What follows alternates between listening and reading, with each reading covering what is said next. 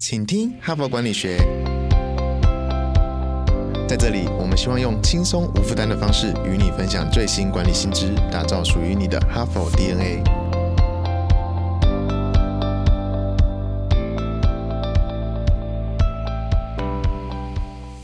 Hello，大家好，欢迎回来我们节目，我是这周的代班主持人，哈佛商业评论全球繁体中文版的副主编，我是敦化。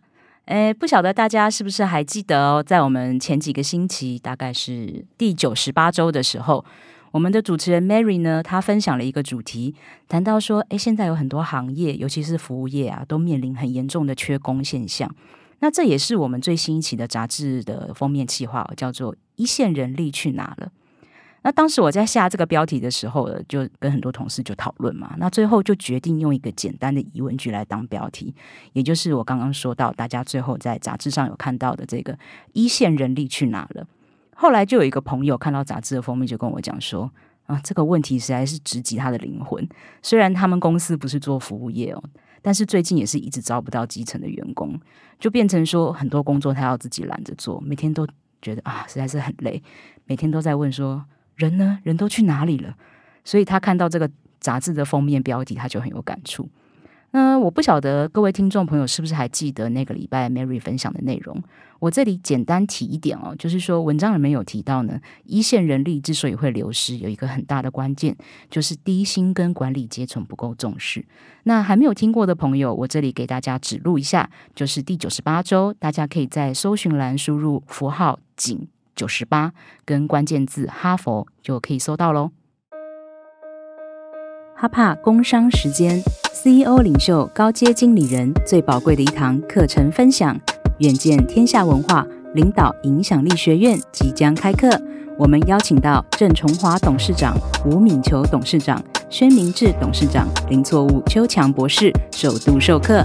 IBM 大中华区前董事长暨首席执行总裁钱大群来担任课程总导师，更邀请到红蓝老师来担任客座教授，共八天的课程，大师亲授经营心法，以最前瞻的视野分享珍贵的实战经验。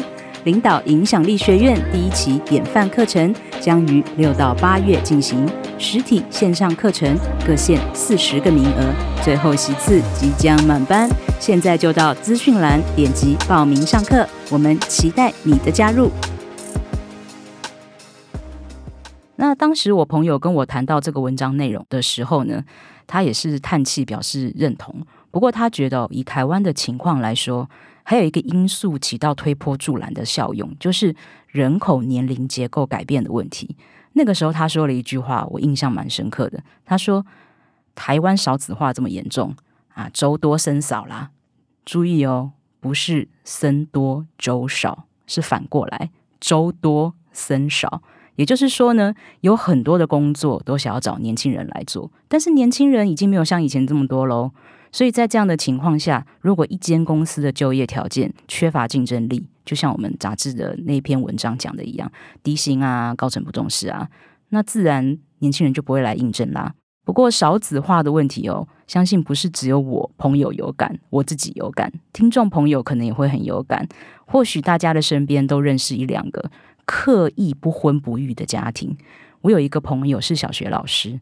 他就是在第一线实际看到班级的人数一年比一年还要少。我们在聊天的时候就说：“我记得我小时候上学的时候，学号还排到四十二号，但是他现在带的班级一般大概只有二十几个人而已。”在准备这一集的时候，我自己去找了一些实际的统计数据哦，就看到非常令人触目惊心的一些数字。呃，我这边念给大家听哦。根据国家发展委员会的数据显示呢，在二零二二年的时候，我们台湾的总出生数是十三万八九八六人，十三万八千九百八十六人。那死亡人数是二十万七千两百三十人，也就是说，十三万多的出生人数跟二十万多的死亡人数是出生人数低于死亡人数。我在查这个资料的时候，我就看到网络上有一句玩笑话，不过我看到了有点笑不出来就是了。他这一句话呢，就是在描述这个状况，是说我们现在这个社会生不如死，出生人数比死亡人口数还要低。那另外还有一个数据是，二零二二年呢，台湾的生育率只有零点八七，已经跌破一了。也就是说呢，平均每一对夫妇养育不到一个孩子。少子化的另一面呢，就是高龄化。依照国际的定义哦，六十五岁以上的人口占总人口比率达到百分之七，就会成为高龄化社会；如果达到百分之十四的话，就叫高龄社会；如果达到百分之二十，就叫做超高龄社会。那同样，根据我们国家发展委员会的数据显示呢，台湾在一九九三年的时候就已经是高龄化社会了，在二零一八年的时候变成高龄社会。根据预估呢，我们会在二零二五年迈入超高龄社会。想想看，二零二五年也就是后年，因为我们现在是二零二三嘛，在后年呢，我们的社会就会有五分之一的人口超过六十五岁。呃，其实也不用想象啊，其实我们大家现在看看我们的办公环境，就会发现哦，不管是大公司还是小公司，但是可能新创公司除外啦，就是很多资深同事呢，六十几岁了还在工作。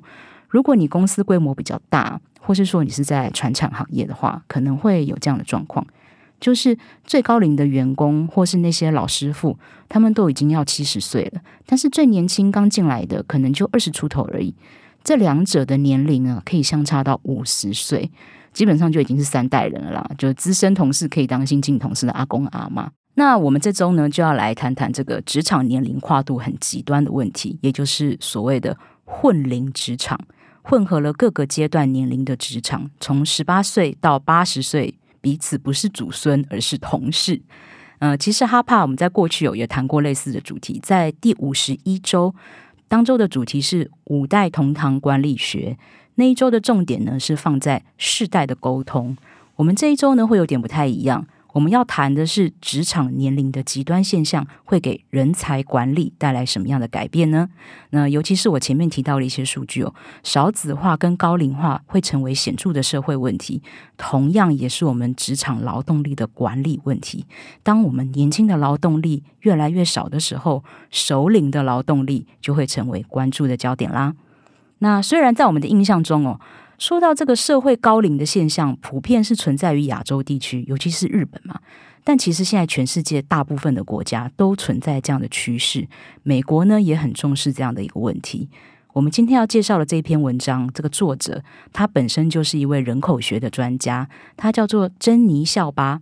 他是一位博士，在美国华盛顿特区的威尔逊中心担任学者。这个威尔逊中心哦，是美国一个非常知名的智库。那这个校巴博士呢，他也曾经在美国国防部的政策办公室担任人口统计的顾问。所以听他的资历就知道，他关注的可能不只是美国一个地方的人口，他关注的是全世界的人口哦。他在我们哈佛商业评论就发表了一篇文章，叫做《全球人口老龄化，你的企业有对策吗？》他这篇文章就是在提醒大家，高龄化以及随之而来的少子化现象是全球都没有办法回避的一个趋势。劳动力市场呢，需要尽快对这件事情做出应对。那肖巴博士就指出哦，在后疫情时代，我们都觉得无法维持常态就是新常态，也就是说，我们都认同未来是充满不确定性的。但是跟这些科技、政治或是经济上的转型不一样的地方在于说，人口的趋势其实是可以被预测的。那他在文章里面就提出了一个数据，这个数据是他自己的预估。他预估再过十年，也就是大概在二零三零年左右的时候，我们的地球会达到八十亿人，其中呢有百分之十六的人口会超过七十岁。呃，刚才提到了嘛，六十五岁以上的人口数呢，如果占总人口的百分之十四，就是所谓的高龄社会了。所以说，在二零三零年的时候，我们已经不是高龄社会了，我们是高龄地球了。那校巴博士就指出喽，人口的高龄化是无可避免的趋势。而且会对全球的劳动力资源、还有市场、还有未来的工作形态都产生非常重大的影响。特别是对于企业领导人来说呢，有四个现象是绝对不能够被忽视的。我们现在来看看校巴博士指出的哪四点哦。第一点就是。高龄化的劳动力市场，这也就是我们节目前面一直不断反复在提到的少子化带来的直接威胁，就是年轻劳动力人口的减少。企业可以有两种因应措施尽早筹备。嗯，第一个是积极转向自动化，或者说投资 AI，我们可以用科技的力量去弥补某一些职能。呃，我们在第九十周的时候就有谈到一个主题是人类跟新科技之间的关系，大家可以回去听我们这一周 Mary 的介绍。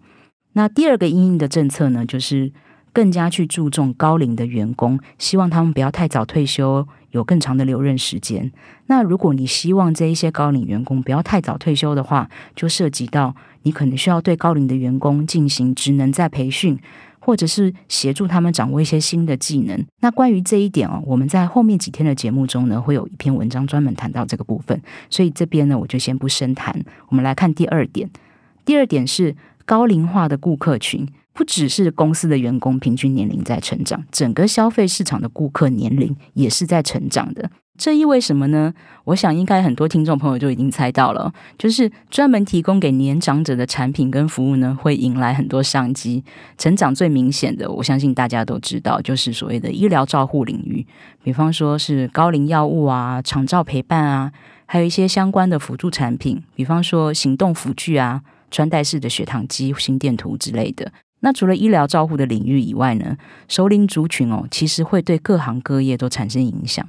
呃，这篇文章里面就举了一个例子，是房仲业者，他就说有一些年纪比较大的屋主可能会有这样的一个诉求，就是他希望换到有电梯的房子，或是比较靠近医疗机构的房子，比原来住的房子小也没有关系。那另外有一个诉求，可能是小房子要换大房子。就是有一些成年子女可能会放弃大都市蛋黄区的套房，在卫星市镇换一套能够容纳祖孙三代人的大房子。这些市场上的变化呢，都是需要房中业者去注意的。好，我们来看第三点。第三点就是退休规范的转变。嗯，既然提到首领的劳动力哦，就一定会涉及到晚退休这个问题。单从年龄上来看哦，日本应该是全世界最长寿的国家。他们有百分之三十一的人口，也就是有三分之一的人呢，年龄都在六十五岁以上。呃，如果只看这个数字的话，我们可能会觉得说，嗯，日本应该有很高的比例都是退休人口吧？嗯，其实事实上不是这样子的，日本的退休率只有百分之二十四。还记得吗？我刚刚说，他们百分之六十五岁以上的人是占了国家百分之三十一的人口，但是退休率只有百分之二十四，平均的退休年龄是七十一岁。那我们台湾的状况是怎么样呢？我看到这边，我去查资料的时候，我自己蛮压抑的。根据劳保局的统计指出，在二零二二年底的时候，请领老年年金的平均年龄是六十一点二八岁，相比之下，退休年龄还蛮年轻的耶。不过，台湾政府也有注意到这个我们现在整个高龄社会的状况，所以在二零二零年的十二月四号呢，就已经有一个法规叫做《中高龄者及高龄者就业促进法》。嗯，希望这个法规渐渐可以看到成效啦。嗯，话说回来，我们工作操劳了一辈子，其实想早点退休也是人之常情啦。所以呢，公司如果希望员工可以晚一点退休的话，就要在很多的实际措施上下功夫。比方说，提供弹性工时啦，或是说可以开放居家工作啦。不要以为只有年轻人喜欢这一些条件哦，对于首领的劳动力来说呢，也是很有吸引力的选择。此外哦，就是我们的职场环境可能也需要适度的改造，比方说要打造一些友善的办公空间啊，增加一些友善通道啊，或是安排健康服务啊、聚会活动啊，也会增加我们熟龄族继续服务的动力。好，再来讲到第四点，校巴博士最后提到了一件事，呼吁企业领导人一定要特别注意这件事。他说呢，全球人口高龄化的问题，虽然在不同的国家程度是不一样的。但是都在这个趋势线上面。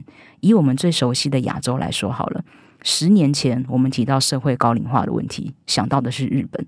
但是现在呢，台湾、南韩、新加坡这些地方的生育率都已经比日本还要低了，连拥有十四亿人口。我们说中国有十四亿人口嘛，他们大吃人口红利，但是中国现在也出现少子化与高龄化的现象。我这边看到一个数据哦，截至二零二二年底，中国六十五岁以上的人口有二点一亿，占他们全国总人口的百分之十四点九，也就是说已经进入高龄社会了。与此同时呢，在二零二二年，中国也迎来了六十年以来首次的人口负增长，是负的千分之零点六。即使中国政府这几年哦努力在鼓吹三胎政策，也不见成效，他们的人口也出现负增长了。我们再看看其他的经济体，根据校巴博士的研究呢，泰国和古巴的高龄化现象已经出现苗头了。伊朗、科威特还有越南，现在有很多台商去越南哦。伊朗、科威特跟越南还有智利呢，也逐渐出现了老龄化的趋势。所以校巴博士就呼吁领导人，呃，你们在探寻海外投资机会的时候，一定要去注意到当地人口结构的变化，还有就是当地的政府。对于高龄化的相关政策是什么？一定要把这些都纳入考虑，因为一个国家如何去管理它的高龄人口，一定会影响到当地的人才库潜力或是消费者的潜力。好，以上四点呢，就是校巴博士针对全球高龄化现象，希望。各国的企业与政府都需要注意的四项要点，当然主要还是企业领导人啦。嗯，我们今天分享的这篇文章听起来就是有点沉重，有点悲观，什么生不如死啦，不能早点退休啦，听起来不是很愉快。不过，校巴博士他写这篇文章，并不是说要为我们人类的经济发展敲丧钟，没有那么难过哦。他其实是一个蛮正面的心态。他说，我们只要及时注意这个现象，及早做好准备，那我们就可以主动去行塑一个充满可能性的未来了。所以，与其去消极逃避这个问题，不如去积极改变这个现况。刚刚也有提到嘛，就是在疫情之后，我们都普遍认为说，啊，所谓的新常态就是很变动。啊，充满不确定性，无法预测。但是年龄的趋势是可以被预测的。所以，我们其实有很多的机会可以去及早为这个情况做好准备。那明天的节目，我们就要来正面讨论职场年龄极端化的这个问题。我们到底应该要怎么样才可以打造一个更适合各个年龄层都混合在一起的混龄职场呢？我们要怎么去融入一个从十八岁到八十岁都能够发挥所长的工作环境呢？就不要错过我们明天的节目喽！在节目的最后呢，我也要呼吁大家。多多留言给我们，让我们知道你到底想要听什么题目呢？希望呢大家继续给我们有更多的想法，也有更多的创意可以提供给我们。那如果你觉得我们的节目做的还不错，想要给我们一点鼓励，想要请我们团队多喝杯咖啡的话呢，我们也有开放小额赞助，都在说明栏，欢迎大家去说明栏点击。OK，那今天就这样，我们明天见喽，拜拜。现在就注册 HBR 数位版会员，每月三篇文章免费阅读，与世界一流管理接轨，阅读更多管理大师的精彩观点。现在就开始。